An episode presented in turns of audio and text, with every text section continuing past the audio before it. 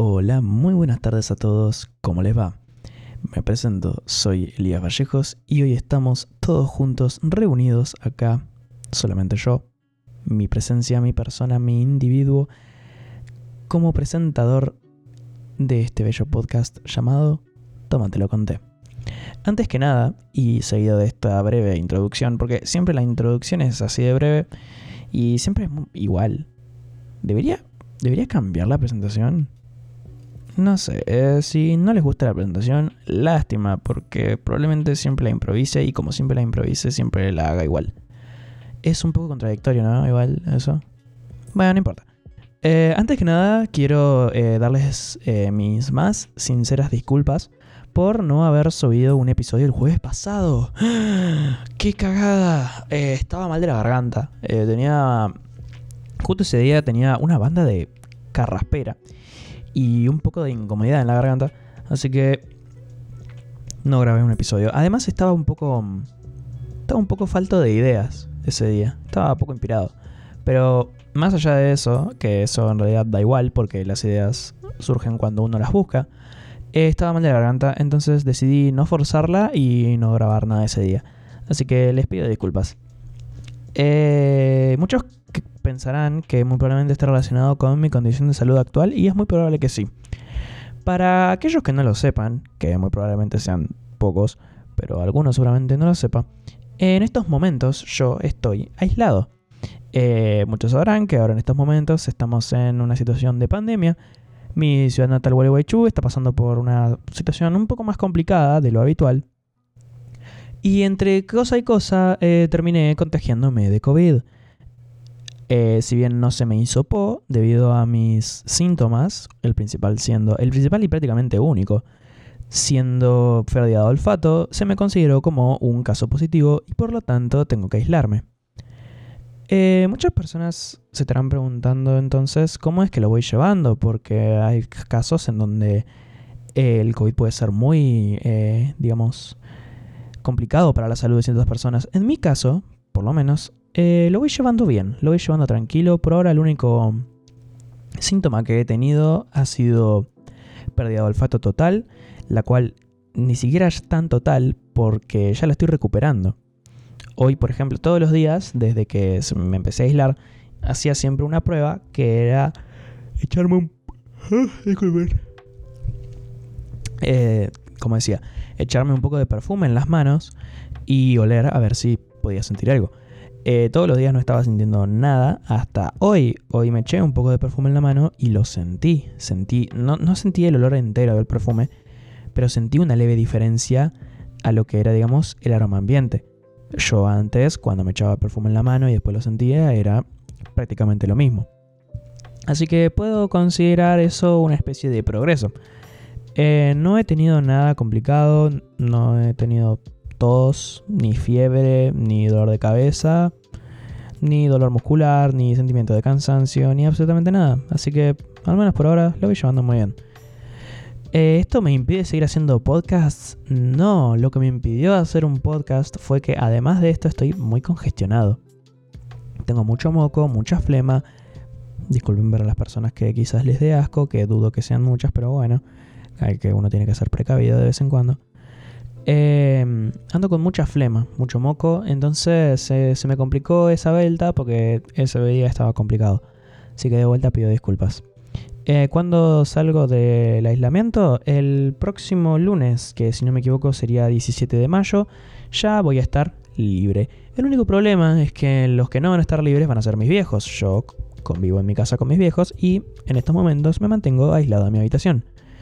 Eh, siempre como acá en mi habitación, digamos, me traen la comida, tengo un baño específico para mí y eso. Pero la cosa es que mis viejos van a tener que estar aislados, además de, los, de las dos semanas que tengo que estar aislado yo, otros 10 días más. Algunos se preguntarán por qué. Y esto se debe a que teóricamente yo con COVID puedo contagiar hasta el último día que yo haga la cuarentena. Por lo tanto, eh, se le aconsejó y se le... En realidad no se le aconsejó se le forzó a mis padres que tengan que quedarse otros 10 días más aislados por el hipotético caso de que lleguen a desarrollar síntomas tardíos. Esto, eh, significa que van a tener que estar aislados 24 días. Por lo tanto, recién el 27 van a poder salir. ¿Es un matete? Sí, es un quilombo también, porque yo voy a tener que ir a buscar los mandados y eso me da un toque de paja. Pero todo sea por cuidarlos a mis viejos. Ahora bien, esta situación actual me impidió hacer varias cosas. Eh, tengo cumpleaños a los que no pude asistir. Tengo gente con la que me quiero ver, en especial mi mejor amiga, que nos íbamos a juntar. Literalmente nos íbamos a juntar el lunes en el que yo me contagié. O al menos el lunes en el que yo me presenté síntomas. Pero, porque justamente ese lunes ella salía de su aislamiento, porque ella estuvo aislada por su padre. Y es muy gracioso, porque tuvimos, tenemos que esperar otras dos semanas más para poder juntarnos de vuelta. Es un quilombo. Pero bueno, cosas aparte. Eh, me he perdido muchas cosas. Y otra cosa que no pude hacer fue anotarme al gimnasio. Eh, mi idea para este principio de mayo era anotarme en un gimnasio porque tenía ganas de volver con eh, la actividad física, con la cual ahora no estoy haciendo. Pero bueno, esto de la situación de aislamiento me complicó. Y si bien después cuando salga de acá me voy a alistar al gimnasio, veré cómo lo llevo. A mí siempre me gustó ir al gimnasio, digamos, eh, todas las veces que he ido, que no han sido muchas, pero hubo un año, en 2019, en el que hice prácticamente todo un año entero de gimnasio. Y la verdad es que mm, me gustó mucho. A mí me gustó un montón porque yo nunca fui mucho de los deportes. La gente que me conozca desde hace mucho va a saber que yo no soy una persona, ¿cómo decirlo?, muy afín al deporte. Entonces, Em, siempre tuve como ese rechazo a la actividad física en general. El único deporte que me gusta y disfruto practicar es el volei. El voleibol me parece un tremendo deporte. Me empezó a gustar por un anime que es Haikyuu, para el que no lo conozca, aunque era bastante evidente.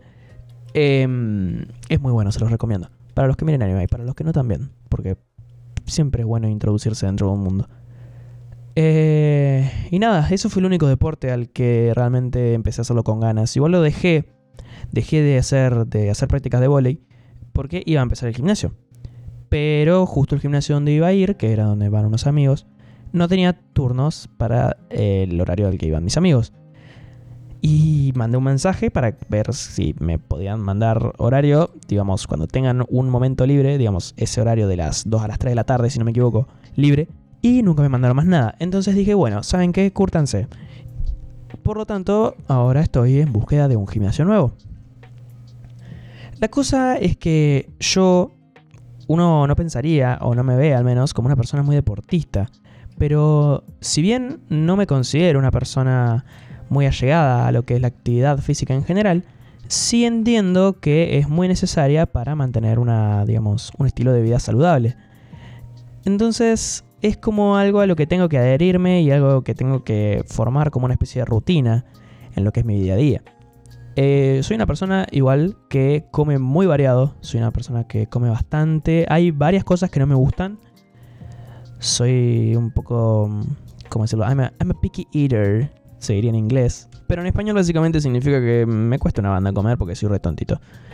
Pero fuera de eso, eh, me gusta el deporte, me gusta la actividad física porque, no sé, siempre que hago alguna especie de deporte, ¿no les pasa a ustedes que cuando hacen, no sé, juegan al fútbol, al básquet, a lo que sea, van al gimnasio, después se sienten como muy cargados de energía, es como que dicen, no, estuvo re bueno, me, voy a poner a hacer cosas, no sé qué, qué sé yo, volvés a tu casa, ponerle del gimnasio y decís, no, sí, me voy a poner a hacer tal cosa, no sé qué, te, te sentís como muy lleno de energía, al menos eso es lo que me pasa a mí. Por eso, por eso me gusta, porque normalmente en mi día a día es bastante vacío, bastante aburrido y falto de energía. Me la paso para el costado sin hacer nada, en especial en estas circunstancias de ahora. Esto incrementó mi, mi flojera a niveles exorbitantes. Me la paso acostado viendo memes o jugando al LOL. Sí, volví al LOL, lamentablemente. Y jugando al OSU, que sí, estoy jugando mucho OSU. Y nada, eso, eso es lo único que hago. Ahora, teniendo eso en cuenta, ¿no? Yo me puse a pensar y dije, para, si yo estoy en mi casa, estoy jugando videojuegos, normalmente, eso es lo, eso es lo que más estoy haciendo ahora, además de dormir. Y bueno, entre 35 millones de comillas, haciendo cosas del colegio. Eh, me puse a pensar y dije, yo estando en mi casa estoy jugando videojuegos. Y los videojuegos son considerados un deporte electrónico. De ahí el término de eSports. Entonces, ¿podría decirse que estoy haciendo deporte? Porque si nos vamos a la definición de lo que es un deporte, técnicamente no lo es. Pero si nos vamos a la definición de lo que es un deporte electrónico, sí lo es. Porque, por ejemplo, yo juego League of Legends y League of Legends es considerado eh, un eSport, un deporte electrónico, debido a su popularidad y a su, digamos, a su implicancia dentro de lo que es el mundo de los eSports, lo importante que es. Entonces, en base a esto, yo podría decirse que al jugar videojuegos se me podría considerar un deportista. Entonces, acá nace la duda, ¿no? ¿Qué es realmente un deporte? Porque el esfuerzo que uno hace en un deporte generalmente es un esfuerzo físico. Uno gasta sus músculos, eh, gasta energía en correr, en saltar, en lanzar un objeto circundante o no sé, en estar subido arriba de un caballo. Pero en lo que es los deportes electrónicos se hace un gran enfoque en lo que es el esfuerzo mental, ¿no? Eh, la situación de pues, estar todo el tiempo pendiente de tu entorno, por ejemplo en un MOBA, tener que estar todo el tiempo pendiente de tu entorno, de tus compañeros, tus habilidades, las habilidades de tus enemigos, la vida de tus enemigos, cuántos son, dónde están, qué hay que hacer, qué hago, dónde voy, todas esas cosas son ultra fundamentales a la hora de jugar a cualquier videojuego de forma profesional e incluso no profesional, pero a un alto nivel. Por lo tanto, eh, debido a la cantidad de cosas que uno tiene en cuenta y la cantidad de, digamos, de, técnicas que uno tiene que desarrollar, como lo pueden ser la coordinación mano-ojo, eh, los reflejos o incluso el propio conocimiento teórico del videojuego, hacen a un conjunto de saberes y de técnicas que uno debe masterizar y por lo tanto se considera que hay un esfuerzo más mental que otra cosa. Pero en base a esta definición, ¿podemos catalogarlo realmente como un, como un, perdón, como un deporte? Y habría que ver, porque el deporte, una de las bases del deporte es la competitividad. Y normalmente donde hay competitividad es porque hay alguna especie de deporte. Y dentro de lo que es la competitividad tenemos conceptos como lo son el fair play y demás cosas. Que todos esos conceptos son fácilmente aplicables a lo que son los videojuegos. O no sé, el trabajo en equipo, eh, la coordinación de equipo, eh, la búsqueda de una meta, todas esas cosas que normalmente asociamos a los deportes y que también asociamos a la actividad física, son parte también intrínseca de los videojuegos. Entonces, ¿por qué no considerarlos un deporte? Eso ya es, mm, me parece algo muy personal. Pero no sé si debería hacerlo.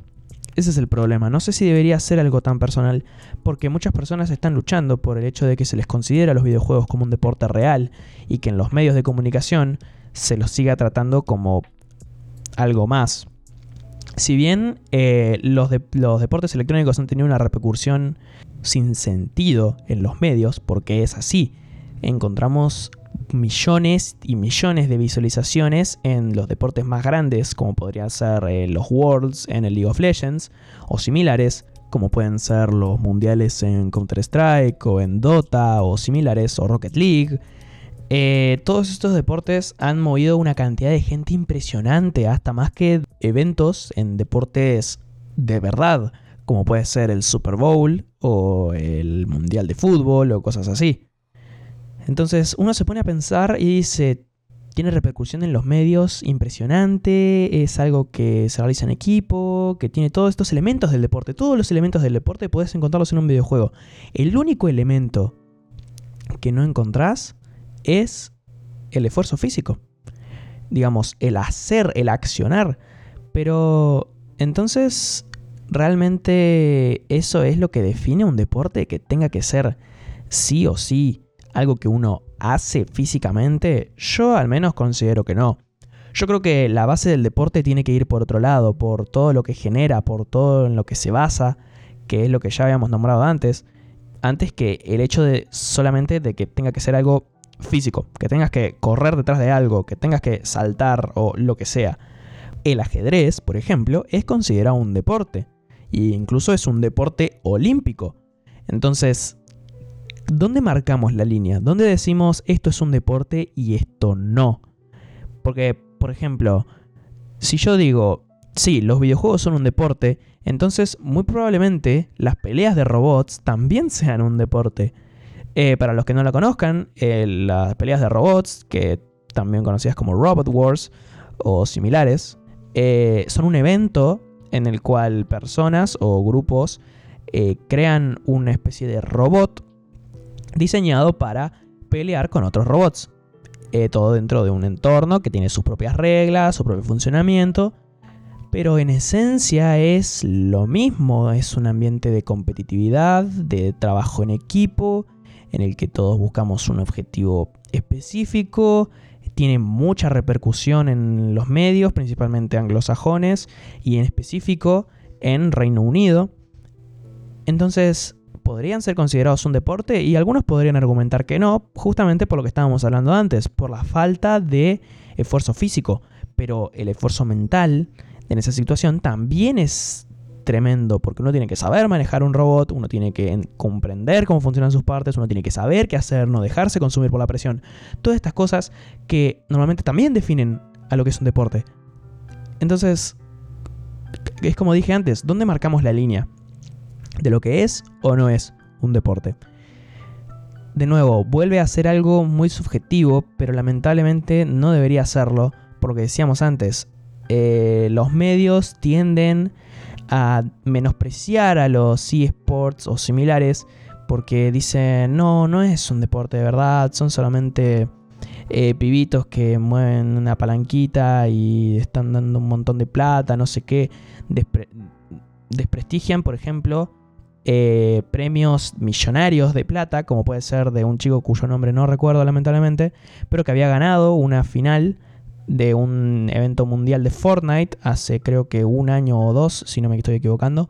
Eh, le dieron un premio de 3 millones de dólares. Y los medios lo único que hicieron fue burlarse de ello, lo trataban como una idiotez. Como que no tiene sentido que solamente por lo que hizo le hayan dado 3 millones de dólares. Pero no es una situación de solamente por lo que hizo.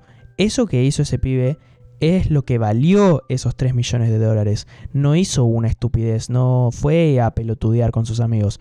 Fue a un evento serio, a un evento de repercusión mundial y le ganó a una cantidad incontable de personas que están todo el día, día y noche, horas y horas diarias, entrenando, practicando en una disciplina que lleva tiempo y que tiene que masterizarse y que tiene que realmente curtirse en la persona. Entonces, ¿por qué son tan denigrados los eSports? Y es por esta razón que hablábamos antes, porque realmente en el común de la gente, en la cultura, no están aún, aunque están en proceso, creo yo, aún no están tan naturalizados como un deporte. Creo que el problema es que se le atribuyó el nombre de deporte a los videojuegos, a los eSports. El, el problema está en el sports de la cuestión. Porque si le hubieran puesto cualquier otro nombre, nadie hubiera tenido problema. Probablemente nadie se hubiera ofendido tanto como aparentemente lo están todos los presentadores de televisión cada vez que hablan de algún evento de LOL o de Counter-Strike o de lo que sea. Todos siempre están molestos con el hecho de que se le llame deporte. Porque dicen, no, eso no es un deporte. ¿Realmente sabes lo que es un deporte? ¿Realmente sabemos cómo definir un deporte? porque es como lo que decía antes, yo creo que los deportes tienen su definición en base a un montón de cosas fuera de que se tengan que hacer de una manera física. Entonces, en base a lo que yo decía, ¿podemos realmente decir que son un deporte? Yo creo que sí. Yo creo que sí. Y el hecho de que se menosprecie tanto toda una cultura, toda una, una movida de gente, que no son solamente esos pibes que están jugando, son todos los millones que los están viendo, porque los premios pueden ser de tan alta plata por justamente la repercusión que tiene en los medios, por la cantidad de gente que los está viendo, porque esto es algo que mucha gente no comprende. Algunos hablan de por qué a los futbolistas se les paga más que a un médico o que a un ingeniero o que a la gente que trabaja con los pobres o lo que sea que quieras atribuir. Lo que la gente no entiende es que si bien la cantidad de plata, voy a dejar esto en claro, la cantidad de plata que se maneja en los deportes, como pueden ser el fútbol o el básquet, me parece totalmente sin sentido. Es una cantidad de dinero que no tiene precedentes prácticamente. Ahora bien, esto tiene una base, tiene una fundamentación, que es el hecho de que los deportistas de alto nivel, normalmente sus partidos son transmitidos por cadenas de televisión masivas que tienen muchísimos sponsors y muchísimas personas detrás patrocinando y dando plata para que su marca y su producto se vea en un programa de alcance global que va a ver muchísima gente. Por eso es que a los futbolistas se les paga tanto, porque están en un entorno donde se mueve mucha plata. Ahora bien, esto significa también, voy a de paso encajar un latiguillo acá, el por qué hoy en día el fútbol o deportes femeninos en general reciben menos plata. La gente no está diciendo que las futbolistas o basquetbolistas mujeres sean peores y por eso se les pague menos plata. La situación actual es que tanto el fútbol como el básquet, como, el, como cualquier otro deporte, no todos igual, porque por ejemplo el tenis femenino y el hockey femenino mueven la misma cantidad, si no es que más plata que el, su contraparte masculina. Pero el problema está en el fútbol. El fútbol femenino recién está surgiendo en popularidad. Por lo tanto, es muy probable que en pocos años a las mujeres que juegan al fútbol se les vaya a pagar mucho más, porque el propio deporte va a empezar a mover mucha más plata, porque va a empezar a mover mucha más masa de gente. Pasa lo mismo, por ejemplo, con la WNBA, que es la NBA de mujeres no mueve ni un 10% de lo que mueve la NBA de varones, porque la ve muchísima más gente. Entonces, esto con el tiempo muy probablemente cambie, porque la gente va a empezar a ver que es el mismo deporte jugado por diferentes personas. En esencia, es lo mismo. Pero es como pasa, por ejemplo, con el tenis, el hockey, el vóley incluso, de mujeres. Lo ve prácticamente la misma cantidad de gente para ambos géneros. Es solamente una cuestión de que la gente se acostumbre y de que nos demos cuenta de que en esencia es la misma mierda. Así que eso. Pero lo que iba es que por la cantidad de, dinero que se maneja, a los futbolistas y otros deportistas varios se les paga mucho dinero. Entonces, si hay un premio de 3 millones de dólares, que a comparación de otros deportes no es nada, 3 millones de dólares, eh, dentro de lo que es, digamos, un torneo de un videojuego, que se dé esa plata a una persona que es en proporción poco, pero a la vez es una gran cantidad de dinero, tiene sentido por la base de personas que mueve. Por lo tanto, quejarse o empezar a denigrar el deporte no tiene sentido.